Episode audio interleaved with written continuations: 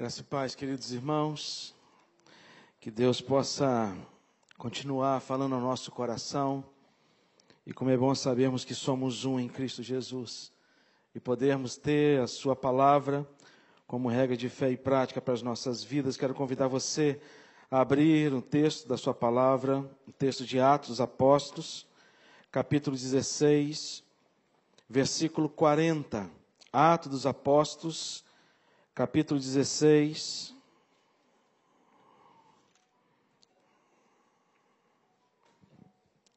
Atos Apóstolos, capítulo 16, versículo 40, o último versículo desse capítulo. Vamos ler todos juntos?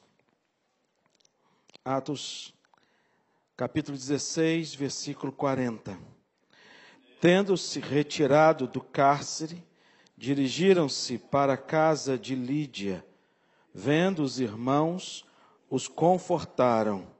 Então partiram. Senhor Deus, de maneira muito especial, continue falando ao nosso coração, na instrumentalidade do Teu Santo Espírito, porque nós necessitamos, ó Deus, da Tua palavra para consolo, para conforto, para ânimo para edificação, para correção, para orientação para as nossas vidas. Porque ela sim é lâmpada para os nossos pés, é luz para os nossos caminhos e essencial para a nossa sobrevivência e a nossa caminhada. Em nome de Jesus. Amém. Queridos, nós somos de uma geração da comunicação, uma geração da conexão. Estamos conectados com o mundo inteiro. Em frações de segundos, a gente tem informação de, do que está acontecendo no mundo como um todo. Nunca tivemos uma proximidade tão grande através das redes sociais. Quando a gente olha para o Facebook, vê lá quantos amigos nós temos. Quando olhamos para o Instagram, percebemos que estamos acompanhados de milhares de pessoas e conectados a diversas outras pessoas, não só na nossa cidade, mas no mundo inteiro. As redes sociais, ela deu a possibilidade, trouxe a possibilidade de reencontrarmos amigos de longa data, pessoas que estudamos na ainda no primeiro grau, segundo grau, para aqueles que ainda tiveram essa oportunidade né, de ter essa longevidade, de relembrar o tempo. Porém, quando a gente olha para essa geração da comunicação, que deveria trazer uma proximidade muito grande, eu percebo que tudo isso tem trazido um efeito contrário. Eu disse aqui uma vez que a experiência da minha avó que morava num sítio lá em Mimoso do Sul, na cidade, no, na, no município de Mimoso do Sul, porém num povoado chamado Santa Rosa, num lugar assim que o vizinho mais próximo, eu creio que devia ter uns 500 metros de distância. E minha avó, ela tinha toda um, uma conexão com os seus vizinhos morando longe sabia o nome, sabia o nome das mulheres, dos maridos, dos filhos, nominalmente de cada um. Tinha encontros periódicos a, durante a semana, ou ela ia na casa de uma amiga, ou alguma amiga ia à casa dela. Eu lembro por vezes, pequeno, na casa da minha avó, no lanche da tarde, das 15 horas, ela recebendo as amigas dela de sítios distantes, que foram lá para poder tomar um cafezinho e conversar com a minha avó, comer uma broa de fubá, feita no fogão, no forno de fogão a lenha, tomaram leite diretamente retirado, né, produzido pela, pelo próprio animal, colhido pelo meu avô às 5 horas da manhã, e eu perguntava para ele, e ele me acordava para tirar leite com ele. Ele me acordava e falou assim: vamos, pro, vamos tirar leite. Eu, assim, eu ficava assim, gente, para que tão cedo? Será que as vacas não podem dormir até pelo menos oito horas? Coitado das vacas. E a minha função era prender os bezerros. Eu tinha que prender os bezerros, coitados. E era uma luta muito grande. E quando elas ali, elas comiam e conversavam, mantinham um laço tão estreito de amizade. E quando a gente olha para o tempo de hoje, a gente percebe que enquanto mais próximos nos tornamos uns dos outros, mais distantes, mais distantes nos tornamos. Hoje moramos em apartamentos, parede colada, e que quando a gente encontra um vizinho ao elevador, a gente diz assim, nossa, que pessoa estranha. E às vezes a gente não conhece, não conversa com pessoas tão próximas. E a gente tem vivido essa sociedade, embora conectada, embora uma sociedade que vive a era da comunicação, da proximidade, nós vivemos no, diante de uma sociedade isolada e solitária. Talvez a pandemia tenha contribuído e muito para que essa, esse isolamento aprofundasse ainda mais. E a gente percebe o quanto isso tem trazido ao coração de tantas pessoas ah, algumas patologias, pessoas com depressão, pessoas com, com tanto sentimento, resultado dessa, dessa vida solitária, deste isolamento, embora vivendo com tantas pessoas juntas. E infelizmente até mesmo dentro da igreja. Até mesmo dentro da igreja. Por isso que nós temos criado algumas algumas ações para promover este ajuntamento. Por isso que nas segundas-feiras nós temos aqui na nossa igreja mulheres que se encontram para poder fazer, preparar materiais manuais se encontram aqui todas as segundas-feiras e eu tenho certeza que aquelas que têm participado têm sido uma bênção muito grande. Por isso que nós temos realizado encontros com os adolescentes, com os jovens, encontros com os casais, ao PH fazendo seu churrasco raiz, tendo que ir lá, vez de lá no supermercado comprar carne, vai lá caçar a carne, né, caçar o animal, aquela coisa toda. Para poder gerar encontros informais em que a gente tenha a oportunidade da gente conversar, da gente se olhar no olho, e ao se olhar no olho, a gente poder se comunicar, para a gente poder se entender como família, e nós precisamos nos entender como família. A gente sempre, quando encontra um irmão vindo de um outro estado, morar aqui no Rio de Janeiro, a gente tem, sempre tem dito para estas, estes irmãos e irmãs, olha, vocês não estão sozinhos, vocês agora têm uma família, que somos nós, nós somos a família maior de vocês. E como é importante a gente estar junto. E como é importante a gente ter com quem compartilhar a nossa história ter com quem compartilhar as nossas alegrias, porque alegria a gente não consegue conter. Alegria a gente não consegue guardar para a gente mesmo, alegria a gente quer compartilhar com os outros.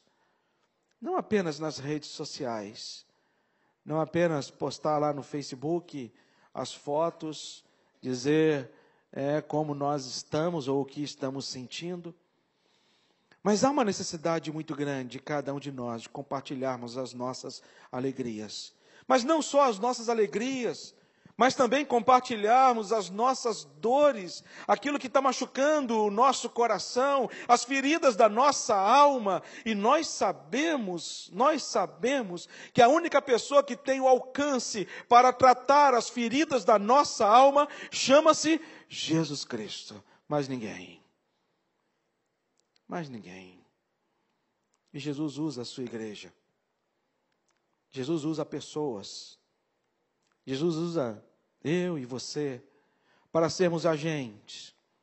E a gente percebe que nesse contato que temos aqui na igreja, esse contato é muito pouco por conta da na saída na porta, a gente já quer sair para poder ir para as nossas casas, o tempo é muito curto.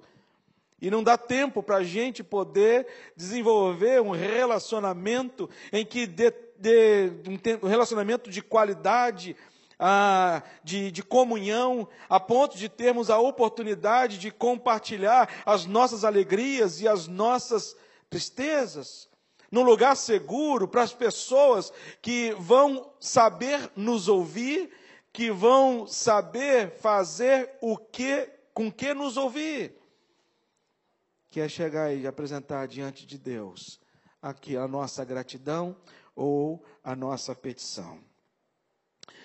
Nós temos desenvolvido aqui na Igreja das Américas um projeto que é um projeto que nasce no coração de Deus e nasce na igreja primitiva. Não é algo inventado pela Igreja Presbiteriana do Brasil. Não é algo inventado por nenhuma outra igreja, a não ser uma prática realizada pela igreja primitiva. A Igreja das Américas tem desenvolvido o time de casas, que tem sido uma, um projeto assim abençoador para que a gente possa ser acolhido, ser recebido. E como eu disse para vocês, é para a gente poder seguir uma orientação bíblica na vida da dinâmica da igreja. Por que uma orientação bíblica na vida da dinâmica da igreja? Em Atos capítulo 5, versículo 42, vai dizer o seguinte, vai dizer como que esta igreja primitiva ela vivia, como é que ela desenvolvia suas atividades, de que forma que ela ah, tinha os seus encontros regulares. E ele vai dizer em Atos capítulo 5, versículo 42, e todos os dias, no templo e de casa em casa, não cessavam de ensinar e de pregar Jesus, o Cristo.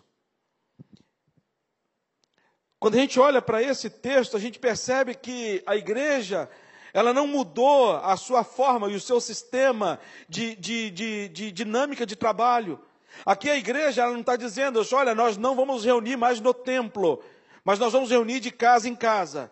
Mas a, quando a gente olha para esse texto, a gente percebe que eles se reuniam diariamente, tanto no templo, como também de casa em casa.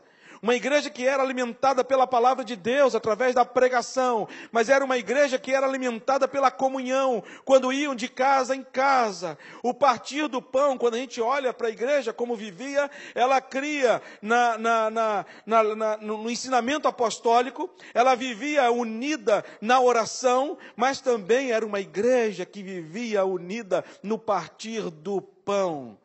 É o que minha avó fazia com as suas amigas semanalmente, lá no sítio dela, que a amiga mais próxima ficava em torno de 500 metros de distância. Mas semanalmente, elas partiam pão de casa em casa. Minha avó fazia queijo e nenhuma delas, quando saía da casa da minha avó, ou não levava uma broa para casa, ou um queijo, ou um café moído, torrado e colhido lá no sítio da vovó e do vovô. Mas havia comunhão, mesmo que tão distante.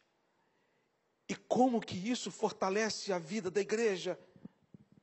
Como que isso fortalece as nossas vidas, por conta de, de, em que temos a oportunidade de compartilhar a nossa vida, receber conselhos, receber orientação, e a gente percebe que este ensinamento é um ensinamento bíblico para a vida da igreja. Não é uma programação da Igreja Presbiteriana das Américas que tem como visão o crescimento pragmático da vida da igreja. Não é um projeto para crescimento pragmático. Ah, precisamos crescer a igreja, ah, então vamos montar um projeto aqui de time de casa e vamos dar prazo para esses times de casa eles se dividirem. Vamos dar prazo para esse time de casa ter que multiplicar para que eles possam multiplicar para outros times também de casa, para que a nossa igreja possa crescer em números. E esse não é a intenção. Embora seja usado por muitas denominações. Que não vem o caso. Vem o caso é a nossa denominação. Que às vezes deixamos de nos reunir, deixamos de colocar em prática, por certos preconceitos formados por conta de uma teologia deturpada. Nós tivemos, ao longo da história cristã, um movimento que varreu, um movimento que varreu a, a, os Estados Unidos e veio para o Brasil, que é o movimento G12, que fez o trabalho de células. E com isso, muitas igrejas reformadas deixaram de colocar o projeto de casa em casa em prática para não se assemelhar a estes a este ministério de célula que existe e existe hoje até hoje em alguns lugares, em alguns lugares. Mas a gente percebe que a vida da igreja, na dinâmica do trabalho da igreja primitiva, é que em todos os dias, no templo e de casa em casa, não cessavam de ensinar nem de pregar Jesus Cristo. Nós precisamos ver e acompanhar a história e perceber que também este movimento, é, é, estes encontros de casa em casa, também se deu na reforma, quando ah, o livro de Ronald Wallace, que fala, tem como tema Calvino, Genebra e a Reforma, ele diz o seguinte: os estudiosos do período da reforma e seus resultados concordaram que o que conferiu ao calvinismo, de maneira como ele expandiu-se, sua habilidade para sobreviver e mesmo para crescer sob a mais determinada e violenta oposição que ele sofreu, foi algo que Genebra havia dado a ele uma organização essencialmente orgânica, sob a qual um grande número de homens podia reter uma unidade de fé substancial, enquanto eram treinados para adorar, trabalhar no grupo pequeno. A gente percebe que essa mesma dinâmica da igreja de Atos Apóstolos é a mesma dinâmica que aconteceu na reforma. Quando a gente olha aqui este livro que fala da, da, história da reforma, os pensamentos de Calvino a respeito desse, desse envolvimento e a dinâmica do trabalho da igreja para alimentar a igreja, para suprir a igreja, a igreja também vivia nestes tempos os pequenos grupos. No livro Santos do Mundo, os puritanos, como realmente eram, de Leland Heiken, diz assim: a igreja não era somente um período como um grupo de crentes unidos sob a penetrante influência do pastor. Uma reunião de casa em casa no meio da semana era uma parte comum na vida da igreja, quando as autoridades políticas autorizavam os encontros. Aqui é um relato de um evangelho nos Estados Unidos, no início do evangelho nos Estados Unidos, quando aqui os puritanos, eles tinham também esta prática tão abençoadora de se reunirem também de casa em casa. Quando a gente olha para a história, a gente aprende que a história, desde a era da igreja primitiva, esse ministério de, de reunião de casa em casa, ele não é apenas recomendado pelos apóstolos, mas foi vivido pelos apóstolos, foi vivido pela igreja. Porque havia um interesse muito grande da igreja propagar o evangelho de Deus. Havia um interesse muito grande da igreja primitiva em viver o primeiro amor. Havia um interesse muito grande na igreja em alcançar novos convertidos. Quando Estava começando a plantar uma igreja lá em Tapuã, praia de Tapuã, lá em Vila Velha. E a gente, quando está começando a plantar uma igreja, nós começamos com oito pessoas. A plantação da igreja presbiteriana memorial. Então, quando chegava uma pessoa de fora, gente, era uma festa. Oito pessoas, chegavam quatro. E eu sei que num um desses cultos chegou uma irmã participar do culto. Ela, seu esposo, mais dois filhos. E eu falei assim: meu Deus, de oito eu vou para doze. Olha que benção. Culto hoje vão ter doze pessoas, que maravilha. E aí na porta cheguei para ela, me apresentei, falei assim: olha, eu gostaria de fazer uma visita à casa da senhora. Ela falou assim: não, pastor, eu que gostaria de fazer uma visita na casa do senhor. Eu achei estranho, porque não é comum. Eu falei assim: ó, oh, que benção, claro. E eu pensando, bom, preciso ter irmãos. E eu, então, falei assim, vamos lá, vamos na minha casa. Eu falei assim, que horas? Assim, sete horas da manhã, tá? Porque eu só acordo? Assim, ah, acordo seis horas. Sete da manhã, tá bom? Eu falei assim, meu Deus. Eu disse, mas não quer marcar a noite? Não, é um de jejum. Eu falei assim, ah, tá ótimo. Aí falei com a Glícia, disse, mas por que sete horas da manhã? eu falei assim, não sei, Gleice. Ela falou para não levar nada, que ela vai trazer tudo. E eu preparei a mesa, botei manteiga, botei requeijão, botei queijo. E eu imaginei que o pão ela fosse trazer. Ela chegou com uma bolsa, e ela tirou da bolsa o material da Herbalife. Mas muita coisa. E eu falei assim, meu Deus, eu preciso. Ela, ela explicou, falou que trabalhava na Herbalife, queria fazer uma demonstração comigo. E eu, e ela perguntou no final, resumindo a história, perguntou no final para mim, disse, pastor, o senhor quer algum desses produtos? E eu falei assim, meu Deus, eu estou com oito pessoas, se eu comprar material com ela, ela vai ficar na minha igreja. Ah, claro, eu imaginei, Nescau, um pote de Nescau estava sete e poucos reais. Eu falei assim, bom, esse aqui deve ser uns doze, aquele deve ser uns. Eu disse, não, eu quero um desse, quero um desse, quero um daquele, quero um daquele outro. E separei. Aí ela falou assim, ah, tudo isso, assim, ah, não, me dá esse pozinho aqui também, que deve ser muito bom. Eu falei assim, agora vem para minha igreja. Aí ela falou assim, quanto é? Ela falou assim, falou o valor. Aí eu olhei o valor, falei assim, gente, é muito caro. A Glice olhou para mim e disse, o que, que eu faço? Eu disse, pega o dinheiro do aluguel. Paguei. E aí eu comprei o material e falei, Glice, só toma bem pouquinho, que isso é muito caro.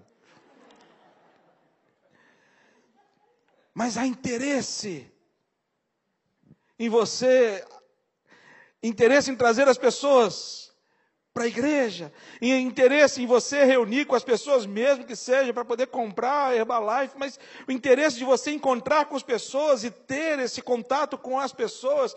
E para poder resumir, ela veio para minha igreja, se tornou membro, batizei, e eu digo para ela, falo para ela que ela é, é, é a ovelha mais cara que eu tenho. A senhora, eu não tenho ovelha mais cara que a senhora. a senhora nunca passei dessa igreja. Só foi comprada com sangue do cordeiro, mas também, enfim. Ai, nem fala. Sabe, a gente não pode perder. Só que a igreja de Atos dos Apóstolos, ela vivia do jeito que ela vivia, sabe por quê? Porque era uma igreja que tinha amor a Deus sobre todas as coisas e amor ao próximo como a si mesmo. E é o que falta para a gente. A Bíblia fala que nos fins dos tempos o amor se esfriaria. E este amor não pode esfriar entre a gente, em nome de Jesus. Este amor não pode se esfriar na vida da Igreja Presbiteriana das Américas, em nome de Jesus. Por isso esse texto ele nos ensina sobre esse projeto que não é um projeto. Nós mudamos o nome. Nós denominamos aqui na igreja como time de casa. Mas grupos pequenos, seja lá como for. De casa em casa, seja lá como for. O nome não é importante. O que importa é o que nos leva a reunirmos de casa em casa, para cumprirmos aquilo que a palavra de Deus nos ensina, para seguirmos o mesmo modelo que a igreja primitiva ela desenvolvia na sua época, desenvolvermos os mesmo, o mesmo modelo que a igreja da reforma ela viveu, desenvolvermos o mesmo modelo de uma igreja que veio para o Brasil para plantar a nossa igreja. Nós somos frutos e resultados deste avivamento que aconteceu nos Estados Unidos, em que Simon vem para o Brasil e traz também esta visão. Nós não podemos perder, meus irmãos, a visão e não podemos nos contentar tão somente em nos reunirmos dominicalmente. Nós não podemos. E qual a importância do time de casa na vida da igreja? E aqui no texto que nós lemos, Atos capítulo 16, versículo 40, diz assim: Tendo-se retirado do cárcere, dirigiram-se para a casa de Lídia e, vendo os irmãos, os confortaram e então partiram. Paulo e Silas estavam em Roma e foram presos e foram açoitados. E depois de libertos, eles foram para a casa de Lídia. A gente aprende, em primeiro lugar, a importância do time de casa. Time de casa é um lugar de acolhimento. Olha o que fala no início do versículo 16, do versículo 40. Tendo-se retirado do cárcere, dirigiram-se para a casa de Lídia.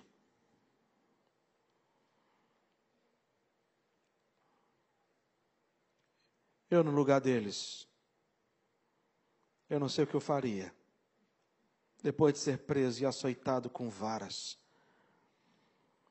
Atos capítulo 16, versículo 22 e 23 vai dizer: Levantou-se a multidão, unida contra eles, e os pretores, rasgando-lhe as vestes, humilharam, rasgaram as vestes dele. Creio que não há humilhação maior para um ser humano de ser despido na frente de outras pessoas. Não há humilhação maior.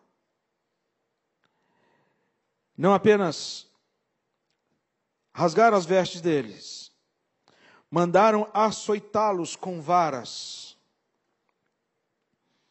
Eu tenho certeza aqui que muitos não provaram vara de goiaba. Mas aqui não era vara de goiaba. Não era uma vara fininha, sabe? Com alguém batendo com dó. Não era. Aqui era uma vara. E que quando batia no corpo, não deixava tão somente marcas, mas deixavam feridas. E feridas abertas. Mandaram açoitá-los com varas. E depois de açoitá-los, não mandaram para o hospital. Depois de açoitá-los, não mandaram para fazer exame de corpo e delito. Depois de lhes darem muitos açoites. Não foram poucos açoites. Foram muitos açoites. E aí eu paro, penso, reflito sobre a importância desta palavra aqui para a minha vida e para a sua vida. A que custo esta palavra aqui chegou para mim, para você? A que custo? A custo de sangue, sangue não apenas de Jesus Cristo na cruz do Calvário, que foi é, é, crucificado no meu e no seu lugar, mas mais do que isso, esta palavra chegou até nós através de homens e mulheres que entregaram a sua própria vida a Jesus Cristo, para que a palavra de Deus chegasse até o nosso coração, para que esta palavra dissesse para mim, para você, ame a Deus sobre todas as coisas, mas também ame o seu próximo como a ti mesmo. Vivam a comunhão e depois lhe darem muitos açoites. Os levaram por cárcere, ordenando ao carcereiro que o guardasse com toda a segurança. Eles foram humilhados, eles foram injustiçados, porque eles não poderiam ser presos. Você vai ler o texto e vai entender por quê. Eles foram açoitados com varas, eles foram presos, como como eu disse, a gente vive também, irmãos, num, em meio a uma sociedade extremamente machucada. Não por açoites, não por, a, por açoites de vara, mas possivelmente você tenha vizinhos machucados internamente, com seus corações sangrando, por conta de desilusão familiar por conta de depressão, ansiedade, infelicidade, complexos, tristeza, angústia de alma, sofrimento com os filhos. Há tantas pessoas que estão ao nosso lado, que trabalham do nosso lado, às vezes mesa colada, mas que tão distante. É um lugar de acolhimento. Acolhimento por quê? Porque time de casa é lugar de refúgio. O texto vai dizer que, tendo se retirado do cárcere, eles estavam machucados. Mas o primeiro lugar que eles vão procurar quando estão machucados é a casa de Lídia, na presença dos seus irmãos. Deixa eu falar uma coisa para vocês. Há muitas pessoas aqui que precisam ser, serem acolhidos em times de casa, em pequenos grupos, para poder abrir o seu coração e compartilhar as dores da alma. Há muitas pessoas lá fora, vizinhos, amigos, parentes, precisando de estarem em times de casa. Sabe para quê? para serem acolhidos, para poder receber refúgio.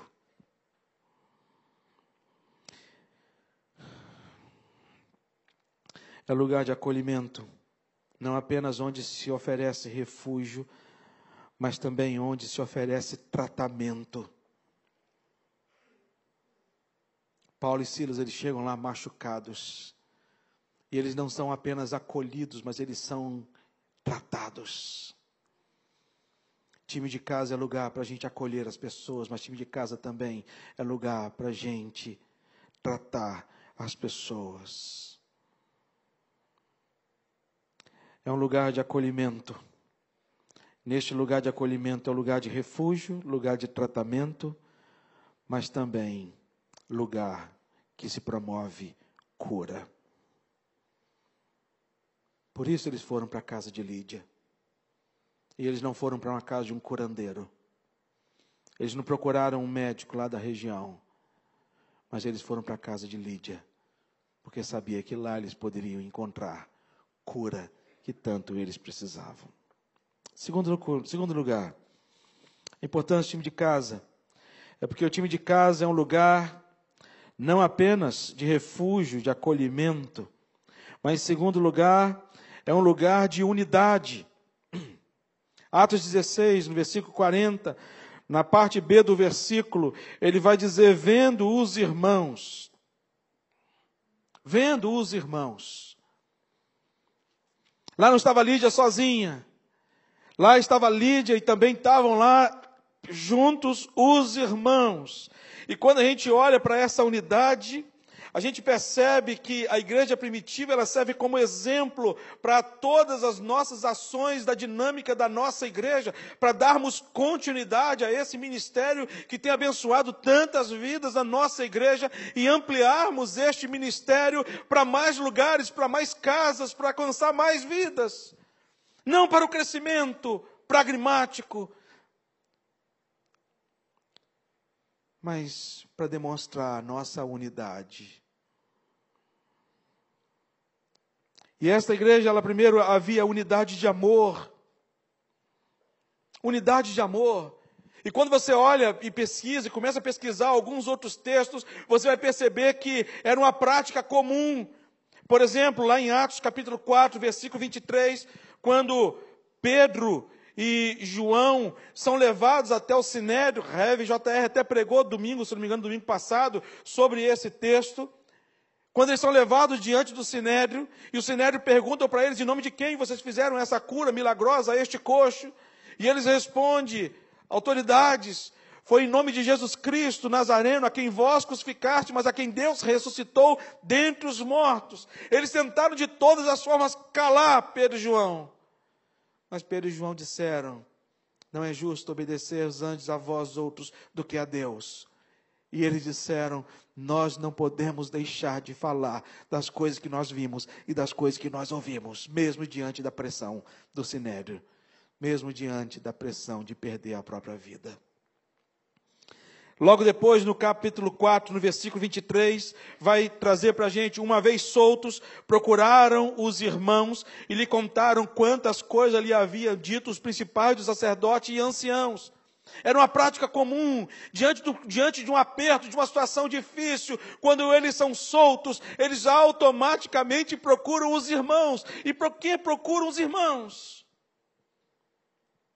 Porque eles sabem que junto aos irmãos eles vão encontrar uma coisa que só é encontrada na vida da igreja: o amor verdadeiro, que é o amor sem interesse.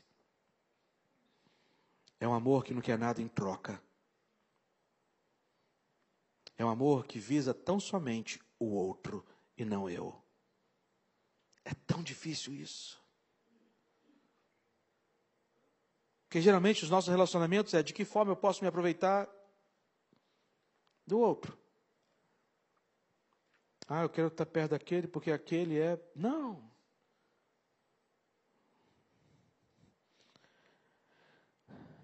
É um lugar de unidade, unidade de amor. Mas não apenas de amor. Eles sabiam onde eles poderiam encontrar amor. Deixa eu falar para vocês.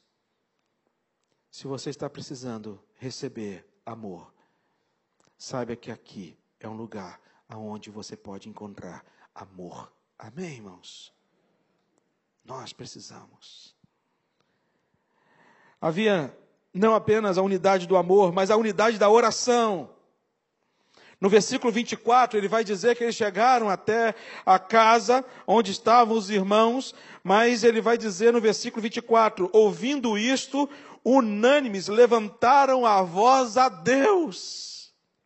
A unidade da oração não era meramente um encontro social, não era meramente um encontro de autoajuda, não era meramente um encontro em que se reuniram para tomar um cafezinho,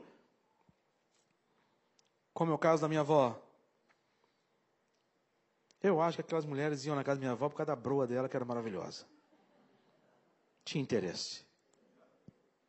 O queijo dela, embora eu não gostava, eu não gosto de queijo, mas as pessoas falavam que o queijo que minha avó fazia era maravilhoso. E eu tenho certeza que muitos dizem, ah, vou lá na Dona Alvina para poder comer um queijo. que ela faz? Mas time de casa não é um lugar para a gente poder comer.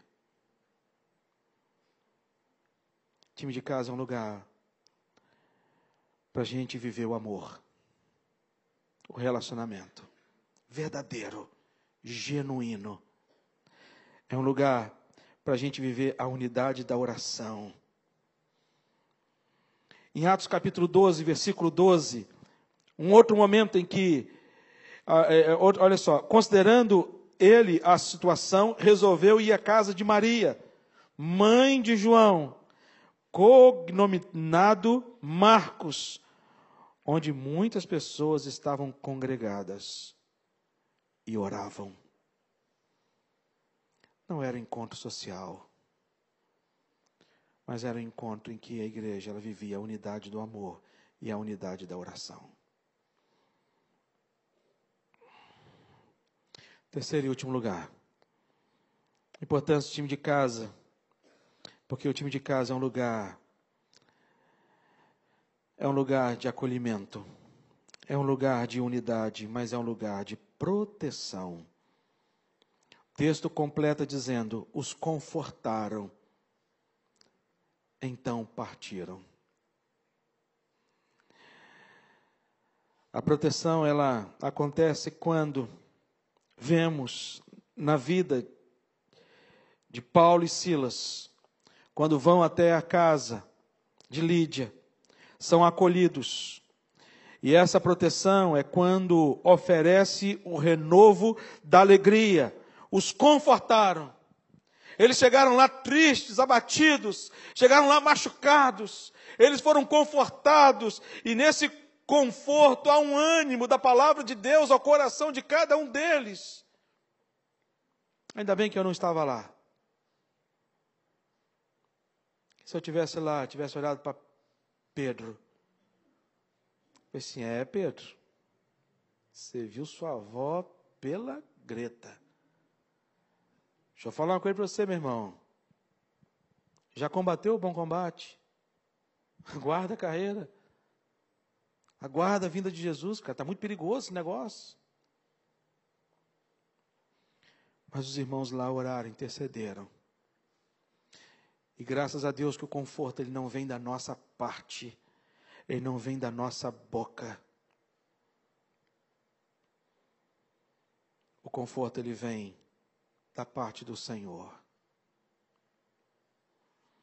Estava pastoreando a igreja lá de Memorial, essa igreja que eu falei, que eu fui plantar lá em Itapuã, na praia de Itapuã, em Vila Velha. Tinha uma visita na casa de um irmão, um diácono da igreja. E era uma reunião que ia ter na casa dele, tipo time de casa. E aí uma a Gleice recebeu o telefonema de uma amiga dela, um amigo dela que estava com dificuldade familiar, e contou toda a história. E eu disse para eles: Olha, eu tenho uma reunião hoje à noite, na casa de um irmão, e depois da reunião nós podemos conversar.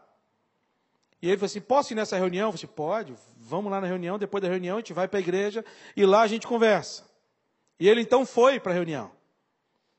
Na casa do diácono Eudes, um senhor já de uns 60 e poucos anos, cabelo branco, muito quieto, uma, sabe, uma simpatia de pessoa, mas era um diácono assim que você quase não ouvia a voz dele. Quase não, se, quase não falava de poucas palavras. Era oi, tudo bem, tal, poucas conversas que eu tive com ele, mas era um homem de pouquíssimas palavras. E a reunião era na casa dele. E fomos então para a casa dele. Chegamos na casa dele, falei assim, vou fazer uma reunião rápida, porque eu preciso atender esse rapaz que está desesperado com conflitos familiares. E aí eu leio o texto, expliquei o texto, e aí depois já ia, falei assim, vamos orar para poder a gente encerrar e eu preciso sair, seu Eudes. Aí ele disse, assim, pastor, posso só dar uma palavrinha? Eu falei assim, pode. Eu falei assim, olha, seu Eudes vai falar. Aí eu fiquei atento. E o seu Eudes começou a falar. Eu fiquei sem graça. Porque o seu Eudes começou a falar na palavra de Deus tudo aquilo que aquele rapaz estava vivendo. Eu falei assim: meu Deus do céu, esse rapaz vai pensar que eu contei tudo para o seu Eudes. E ele começou a ministrar na vida daquele jovem. E aquele jovem chorando, chorando, chorando, chorando. E seu Eudes não parando de falar. E eu olhando para a Glícia, Glícia olhando para mim, e eu vermelho de vergonha, achando que ele ia pensar que eu tivesse dito alguma coisa a respeito da vida dele. E depois seu Eudes assim, Posso orar, pastor? Você pode orar. Levantou, botou a mão na cabeça dele começou a orar. Eu não precisei depois ir para o gabinete conversar com ele. Nós terminamos a reunião ali, ele disse, pastor, eu entendi tudo. Deus ministrou meu coração. É o Espírito Santo de Deus que traz conforto e consolo no coração das nossas vidas. E deixa eu falar uma coisa para você em nome de Jesus. O Espírito Santo de Deus quer usar você nesse ministério. Seja em acolher alguém na sua casa. Pastor, eu não tenho condições. Talvez você seja como o seu eu, diz, olha, não sei falar. Mas de uma hora o Espírito Santo de Deus te toma de tal forma para você ser usado para poder falar para alguém que tanto necessita de ouvir de uma mensagem da parte de Deus ao coração para poder ser consolado, animado pelo Espírito Santo de Deus. E possivelmente nesta reunião, Paulo e Silas quando chegam lá todos machucados, irmãos e irmãs chegam para eles e começam a falar palavras que vêm de Deus ao coração deles, embora destruídos na carne fisicamente mas espiritualmente eles saem de lá fortalecidos.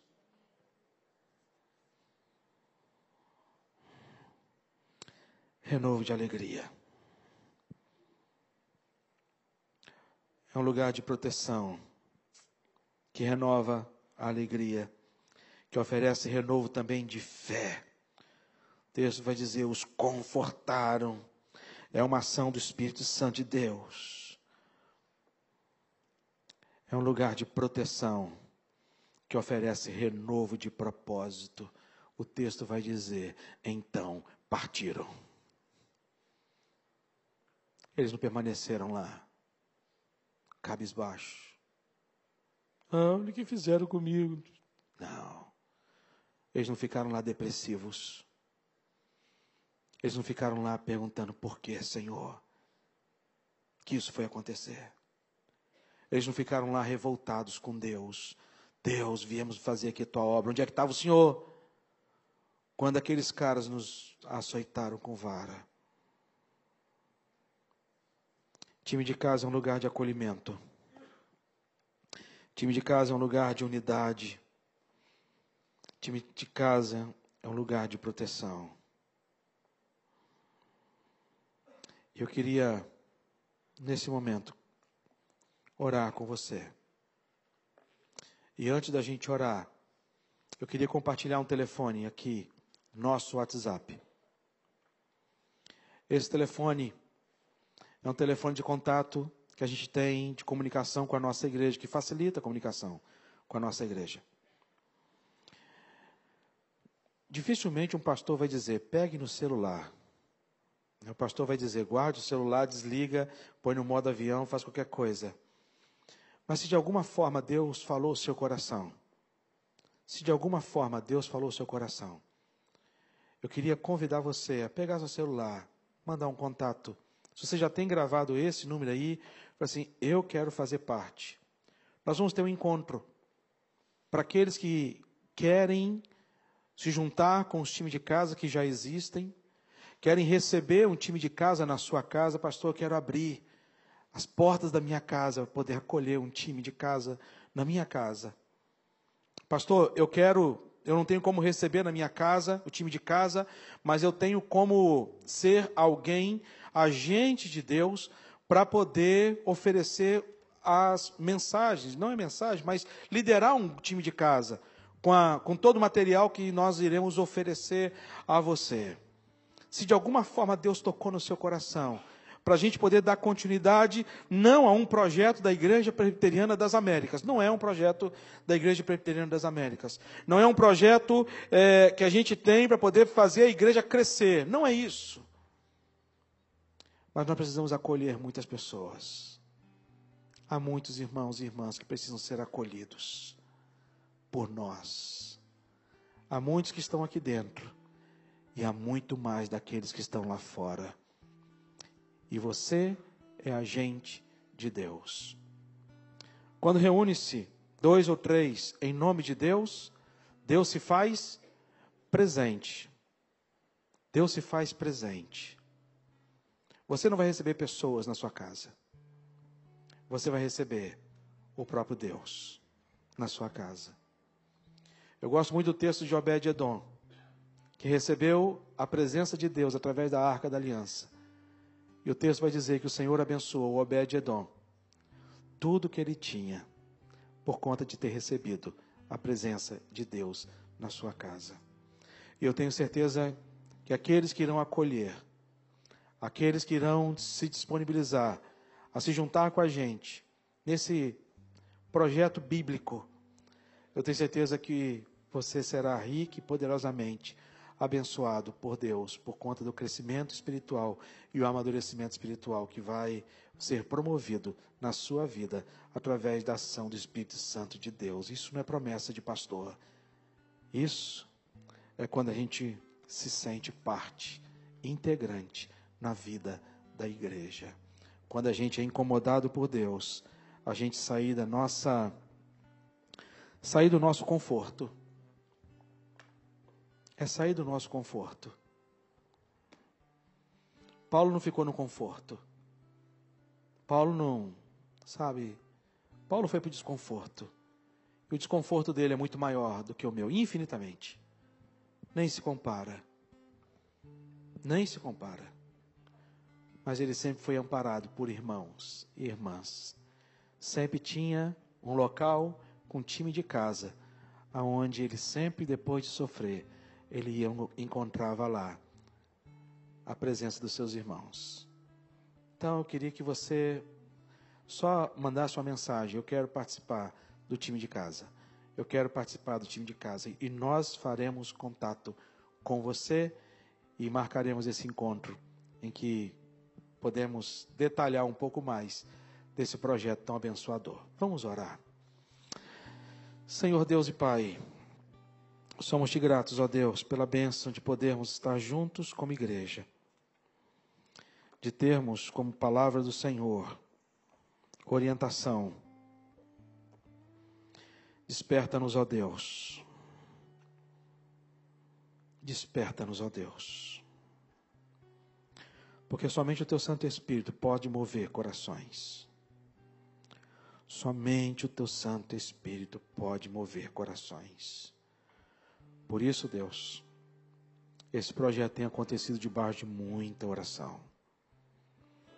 Pedido ao Senhor que de alguma forma o Senhor nos dê, ó Deus, a oportunidade de multiplicarmos as ações de acolhimento, de anúncio da tua palavra e manifestação do teu amor à vida de tantas pessoas. Oramos assim gratos em nome de Jesus. Amém.